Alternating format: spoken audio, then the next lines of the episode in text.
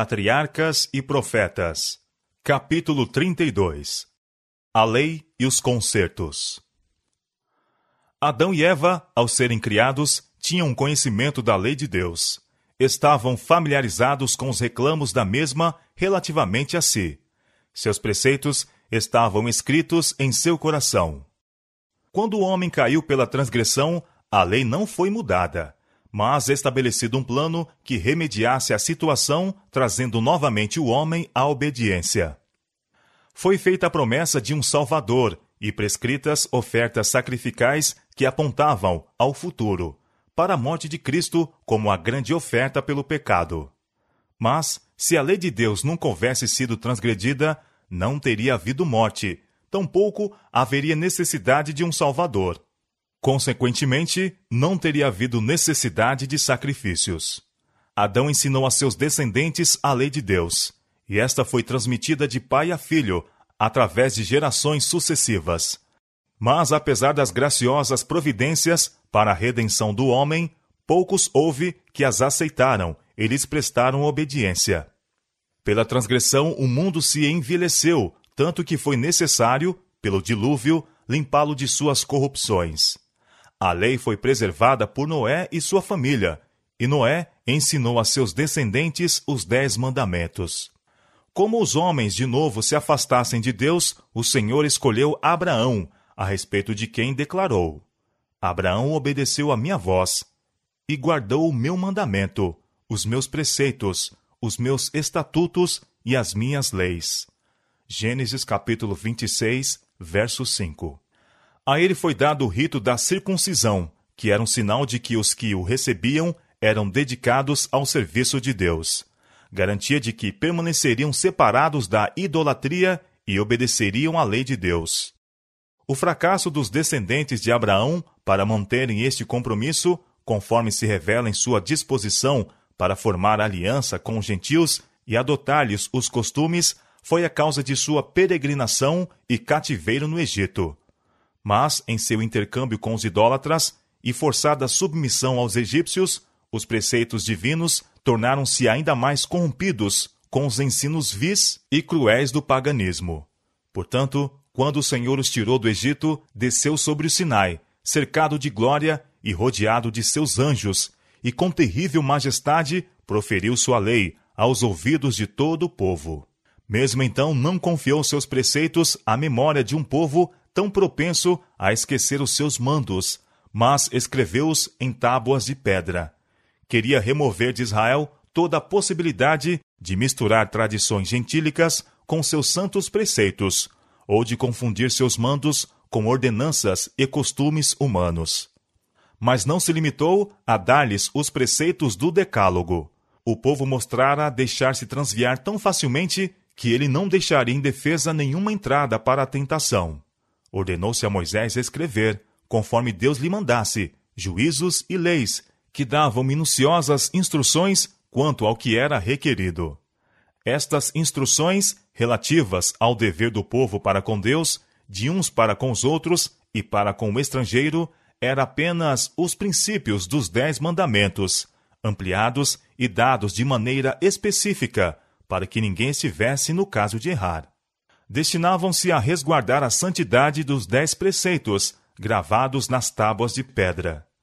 Se o homem houvesse guardado a lei de Deus conforme fora dada a Adão depois de sua queda, preservada por Noé e observada por Abraão, não teriam havido necessidade de se ordenar a circuncisão. E se os descendentes de Abraão houvessem guardado o concerto, do qual a circuncisão era um sinal, nunca teria sido induzidos à idolatria tampouco lhes teria sido necessário sofrer vida de cativeiro no Egito. Teriam conservado na mente a lei de Deus e não teria havido necessidade de que ela fosse proclamada no Sinai nem gravada em tábuas de pedra. E se o povo houvesse praticado os princípios dos Dez Mandamentos, não teria havido necessidade das instruções adicionais dadas a Moisés. O sistema sacrificial entregue a Adão foi também pervertido por seus descendentes. Superstição, idolatria, crueldade e licenciosidade corrompiam o serviço simples e significativo que Deus instituíra. Mediante o prolongado trato com os idólatras, o povo de Israel misturara com seu culto muitos costumes gentílicos. Portanto, o Senhor lhes deu no Sinai instruções definidas com relação ao serviço sacrificial. Depois de completar-se o tabernáculo, ele se comunicou com Moisés da nuvem de glória em cima do propiciatório e deu-lhe instruções completas a respeito do sistema, das ofertas e das formas de culto a serem mantidas no santuário. A lei cerimonial foi assim dada a Moisés, e por ele escrita em um livro, mas a lei dos Dez Mandamentos, proferidas do Sinai, foi escrita pelo próprio Deus em tábuas de pedra e sagradamente conservada na arca. Muitos há que procuram confundir estes dois sistemas, usando os textos que falam da lei cerimonial para provar que a lei moral foi abolida. Mas isto é perversão das Escrituras. Ampla e clara é a distinção entre os dois sistemas. O cerimonial era constituído de símbolos que apontavam para Cristo, para o seu sacrifício e sacerdócio. A lei ritual, com seus sacrifícios e ordenanças, devia ser cumprida pelos hebreus até que o tipo encontrasse o antítipo na morte de Cristo, o Cordeiro de Deus que tira o pecado do mundo. Então cessariam todas as ofertas sacrificais. Foi esta a lei que Cristo tirou do meio de nós, cravando-a na cruz. Colossenses capítulo 2, verso 14. Mas, com referência à lei dos dez mandamentos, declara o salmista: Para sempre, ó Senhor, a tua palavra permanece no céu. Salmo capítulo 119, verso 89. E Cristo mesmo diz: Não cuideis que vim destruir a lei. Em verdade vos digo, tornando a asserção tão expressiva quanto possível, que até que o céu e a terra passem, nenhum jota ou um tio se omitirá da lei, sem que tudo seja cumprido. São Mateus capítulo 5, versos 17 e 18. Ele ensina aqui não simplesmente o que os reclamos da lei tinham sido, e era então, mas que tais reclamos se manterão enquanto durarem os céus e a terra. A lei de Deus é tão imutável quanto o seu trono. Ela manterá suas reivindicações em relação à humanidade em todos os tempos. Com referência à lei proclamada no Sinai, diz Neemias: Sobre o monte de Sinai desceste, e falaste com eles desde os céus, e deste-lhes juízos retos, e leis verdadeiras, estatutos e mandamentos bons. Neemias capítulo 9, verso 13. E Paulo, apóstolo dos gentios, declara: A lei é santa, e o mandamento santo, justo e bom. Romanos capítulo 7, verso 12. Essa lei não pode ser outra senão o decálogo, pois é a que diz: Não cobiçarás. Conquanto a morte do Salvador pusesse termo à lei dos tipos e sombra, não diminuiu, no mínimo, a obrigação imposta pela lei moral. Ao contrário, o próprio fato de que foi necessário Cristo morrer a fim de expiar a transgressão daquela lei prova ser ela imutável. Aqueles que pretendem ter Cristo vindo a fim de abrogar a lei de Deus e abolir o Velho Testamento, falam da era judaica como sendo era de trevas, e representam a religião dos hebreus como que consistindo em meras formas e cerimônias. Mas isto é erro. Através de todas as páginas da história sagrada, nas quais o trato de Deus com seu povo escolhido se acha registrado, há indícios frisantes do grande Eu Sou. Nunca deu ele aos filhos dos homens manifestações mais claras de seu poder e glória do que quando foi reconhecido como o único governador de Israel e deu a lei a seu povo. Ali estava um cetro empunhado por mão não humana, e as majestosas saídas do Rei invisível de Israel eram indescritivelmente grandiosas e terríveis. Em todas estas revelações da presença divina, a glória de Deus se manifestava por meio de Cristo.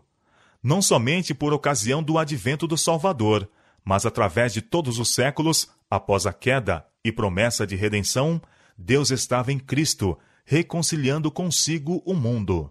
2 Coríntios capítulo 5, verso 19. Cristo era o fundamento e o centro do sistema sacrificial, tanto da era patriarcal como da judaica. Desde o pecado de nossos primeiros pais, não tem havido comunicação direta entre Deus e o homem. O Pai entregou o mundo nas mãos de Cristo, para que por sua obra mediadora remisse o homem e reivindicasse a autoridade e santidade da lei de Deus. Toda a comunicação entre o céu e a raça decaída tem sido por meio de Cristo. Foi o Filho de Deus que fez a nossos primeiros pais a promessa de redenção. Foi ele que se revelou aos patriarcas. Adão, Noé, Abraão, Isaque, Jacó e Moisés compreenderam o Evangelho. Esperavam a salvação por meio do substituto e fiador do homem. Esses santos homens da antiguidade entretinham comunhão com o Salvador que viria ao nosso mundo em carne humana. E alguns falaram com Cristo e os anjos celestiais, face a face. Cristo não somente foi o guia dos hebreus no deserto, o anjo em que estava o nome de Jeová e que, velado na coluna de nuvem, ia adiante das hostes, mas foi também ele que deu a lei a Israel. Por entre a tremenda glória do Sinai, Cristo declarou aos ouvidos de todo o povo os dez preceitos da lei de seu pai. Foi ele que deu a Moisés a lei gravada em tábuas de pedra. Foi Cristo que falou a seu povo por intermédio dos profetas. Escrevendo à igreja cristã, diz o apóstolo Pedro que os profetas profetizaram da graça que vos foi dada, indagando que tempo ou que ocasião de tempo o Espírito de Cristo, que estava neles, indicava, anteriormente testificando os sofrimentos que a Cristo haviam de vir e a glória que se lhes havia de seguir. 1 São Pedro, capítulo 1, verso 10 e 11. É a voz de Cristo que nos fala através do Velho Testamento. O testemunho de Jesus é o espírito de profecia. Apocalipse capítulo 19, verso 10. Em seus ensinos, enquanto se achava pessoalmente entre os homens, Jesus encaminhava a mente do povo para o Velho Testamento. Disse ele aos judeus: Examinai as Escrituras, porque vós cuidais ter nelas a vida eterna, e são elas que de mim testificam. São João capítulo 5, verso 39. Nesse tempo, os livros do Velho Testamento eram a única parte da Bíblia que existia. Outra vez, declarou o Filho de Deus: Tem Moisés e os profetas, ouçam-nos. E acrescentou: Se não ouvem a Moisés e aos profetas, tampouco acreditarão que algum dos mortos ressuscite. São Lucas capítulo 16, versos 29 e 31. A lei cerimonial foi dada por Cristo. Mesmo depois que ela não mais devia ser observada, Paulo apresentou-a aos judeus em sua verdadeira posição e valor, mostrando seu lugar no plano da redenção e sua relação para com a obra de Cristo. E o grande apóstolo declara gloriosa esta lei, digna de seu divino organizador. O serviço solene do santuário tipificava as grandiosas verdades que seriam reveladas durante gerações sucessivas. A nuvem de incenso, que acendia com as orações de Israel, representa a sua justiça, que unicamente pode tornar aceitável a Deus a oração do pecador. A vítima sangrenta sobre o altar do sacrifício dava testemunho de um redentor vindouro, e do Santo dos Santos resplandecia o sinal visível da presença divina. Assim, através de séculos e séculos de trevas e apostasia, a fé se conservou viva no coração dos homens até chegar o tempo para o advento do Messias prometido. Jesus era a luz de seu povo, a luz do mundo, antes que viesse à terra sob a forma humana. O primeiro raio de luz a penetrar a sombra em que o pecado envolveu o mundo veio de Cristo, e dele tem vindo todo o raio de fulgor celestial que tem incidido sobre os habitantes da terra. No plano da redenção, Cristo é o Alfa e o Ômega, o primeiro e o derradeiro. Desde que o Salvador verteu seu sangue para a remissão dos pecados e subiu ao céu para comparecer por nós perante a face de Deus, tem estado a fluir luz da cruz do Calvário e dos lugares santos do santuário celestial. Mas a luz mais clara que nos é concedida não nos deve levar a desprezar a que nos primeiros tempos foi recebida mediante os tipos que indicavam o Salvador vindouro. O Evangelho de Cristo esparge luz sobre a economia judaica e dá significação à lei cerimonial. Sendo reveladas novas verdades, e sendo a que fora conhecida desde o princípio, trazida para uma luz mais clara, torna-se manifestos o caráter e propósitos de Deus em seu trato com o povo escolhido. Cada novo raio de luz que recebemos nos dá compreensão mais clara do plano da redenção, que é a operação da vontade divina na salvação do homem. Vemos nova beleza e força na palavra inspirada, e com interesse mais profundo e absorvente estudamos suas páginas. Muitos têm opinião de que Deus colocou um muro de separação entre os hebreus e o mundo exterior, de que seu cuidado e amor, retirados em grande parte do resto da humanidade, centralizaram-se em Israel. Mas não era intuito de Deus que seu povo erigisse uma parede separatória entre si e seus semelhantes. O coração do amor infinito expandia-se a todos os habitantes da terra. Posto que o houvessem rejeitado, estava ele constantemente procurando revelar-se-lhes e fazê-los participantes de seu amor e graça. Sua bênção foi concedida ao povo escolhido, a fim de que pudessem abençoar a outros. Deus chamou Abraão, fê-lo prosperar e o honrou, e a fidelidade do patriarca foi uma luz para o povo em todos os países de sua peregrinação. Abraão não se excluiu do povo em redor de si, manteve relações amistosas com os reis das nações circunvizinhas, por alguns dos quais ele era tratado com grande respeito. E sua integridade e abnegação, seu valor e benevolência estavam a representar o caráter de Deus. Na Mesopotâmia, em Canaã, no Egito e mesmo aos habitantes de Sodoma, o Deus do céu foi revelado por meio de seu representante. Assim, ao povo do Egito e de todas as nações ligadas com aquele poderoso reino, Deus se manifestou por meio de José.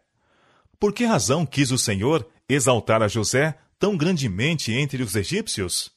Ele poderia ter provido outro meio para o cumprimento de seus propósitos em relação aos filhos de Jacó, mas desejou fazer de José uma luz e colocou-o no palácio do rei, a fim de que a iluminação celeste pudesse estender-se longe e perto.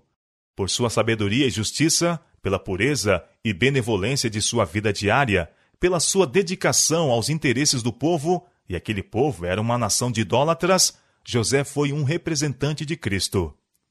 Em seu benfeitor, para quem todo o Egito se voltava com gratidão e louvor, deveria aquele povo gentil ver o amor do Criador e Redentor deles. Assim também, na pessoa de Moisés, Deus pôs uma luz ao lado do trono do maior reino da terra, a fim de que todos os que quisessem pudessem aprender acerca do Deus verdadeiro e vivo. E toda essa luz foi dada aos gentios, antes que sobre eles se estendesse a mão de Deus em juízos. No livramento de Israel do Egito, espalhou-se amplamente o conhecimento do poder de Deus. Tremeu o povo belicoso da fortaleza de Jericó. Ouvindo isto, disse Raabe: Desmaiou o nosso coração, e em ninguém mais há ânimo algum, por causa da vossa presença. Porque o Senhor vosso Deus é Deus em cima nos céus e embaixo na terra. Josué capítulo 2, verso 11. Séculos após o êxodo, os sacerdotes dos filisteus lembravam ao seu povo as pragas do Egito e os advertiam a não resistirem ao Deus de Israel. Deus chamou Israel e o abençoou e exaltou, não para que, pela obediência à sua lei, recebessem eles unicamente seu favor, e se tornassem os exclusivos recipientes de suas bênçãos, mas a fim de revelar-se, por meio deles, a todos os habitantes da terra. Foi para a realização deste mesmo propósito que ele os mandou conservar-se distintos das nações idólatras em redor deles. A idolatria e todos os pecados que seguem em seu cortejo são aborrecíveis a Deus, e ele ordenou a seu povo que se não misturasse com outras nações para fazerem conforme as suas obras, e se esquecessem de Deus. Proibiu-lhes casamento com idólatras, para que não acontecesse ser seu coração desviado dele.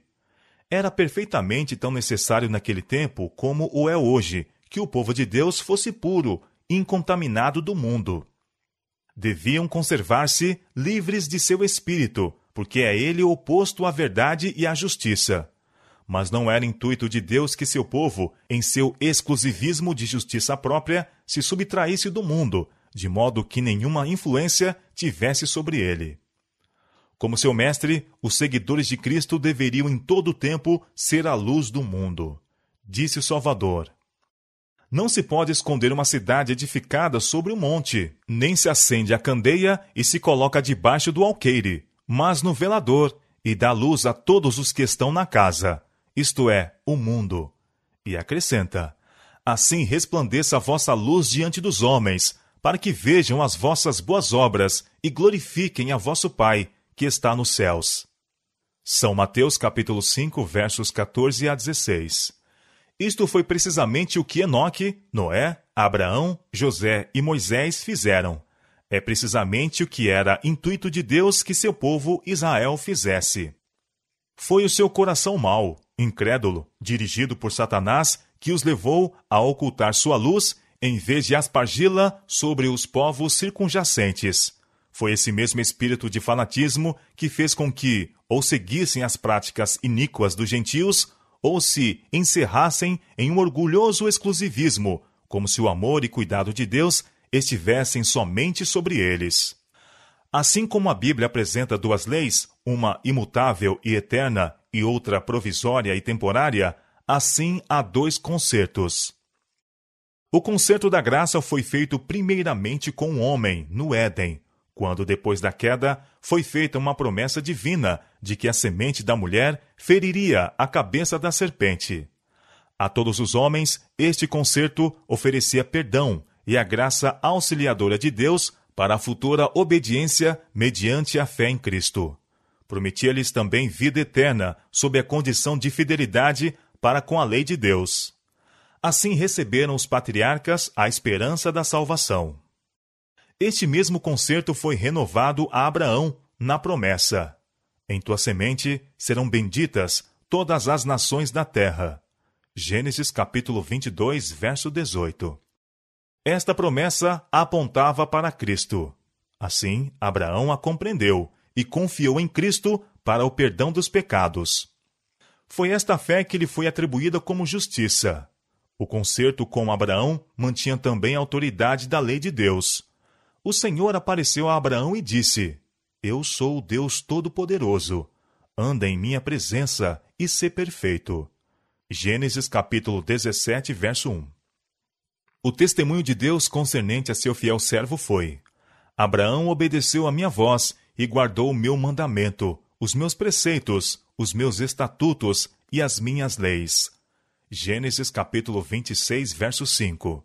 E o Senhor lhe declarou: Estabelecerei o meu concerto entre mim e ti, e a tua semente depois de ti em suas gerações, por concerto perpétuo, para te ser a ti por Deus, e a tua semente depois de ti. Gênesis capítulo 17, verso 7. Se bem que este concerto houvesse sido feito com Adão e renovado a Abraão, não poderia ser ratificado antes da morte de Cristo. Existira pela promessa de Deus desde que se fez a primeira indicação de redenção. Fora aceito pela fé, contudo, ao ser ratificado por Cristo, é chamado um novo concerto. A lei de Deus foi a base deste concerto, que era simplesmente uma disposição destinada a levar os homens de novo à harmonia com a vontade divina, colocando-os onde poderiam obedecer à lei de Deus. Outro pacto, chamado nas Escrituras o Velho Concerto, foi formado entre Deus e Israel no Sinai, e foi então ratificado pelo sangue de um sacrifício. O concerto abraâmico foi ratificado pelo sangue de Cristo e é chamado o segundo ou novo concerto, porque o sangue pelo qual foi selado foi vertido depois do sangue do primeiro concerto. Que o novo concerto era válido nos dias de Abraão evidencia-se do fato de que foi então confirmado tanto pela promessa como pelo juramento de Deus, duas coisas imutáveis, nas quais é impossível que Deus minta. Hebreus capítulo 6, verso 18. Mas se o concerto abraâmico continha a promessa da redenção, por que se formou outro concerto no Sinai? Em seu cativeiro, o povo em grande parte perdera o conhecimento de Deus e os princípios do concerto abraâmico, Libertando-os do Egito, Deus procurou revelar-lhes seu poder e misericórdia, a fim de que fossem levados a amá-lo e confiar nele. Trouxe-os ao Mar Vermelho, onde, perseguidos pelos egípcios, parecia impossível escaparem, a fim de que se compenetrassem de seu completo desamparo e da necessidade de auxílio divino. E então lhes operou o livramento. Eles se encheram de amor e gratidão para com Deus, e de confiança em seu poder para os ajudar. Ele os ligara a si na qualidade de seu libertador do cativeiro temporal.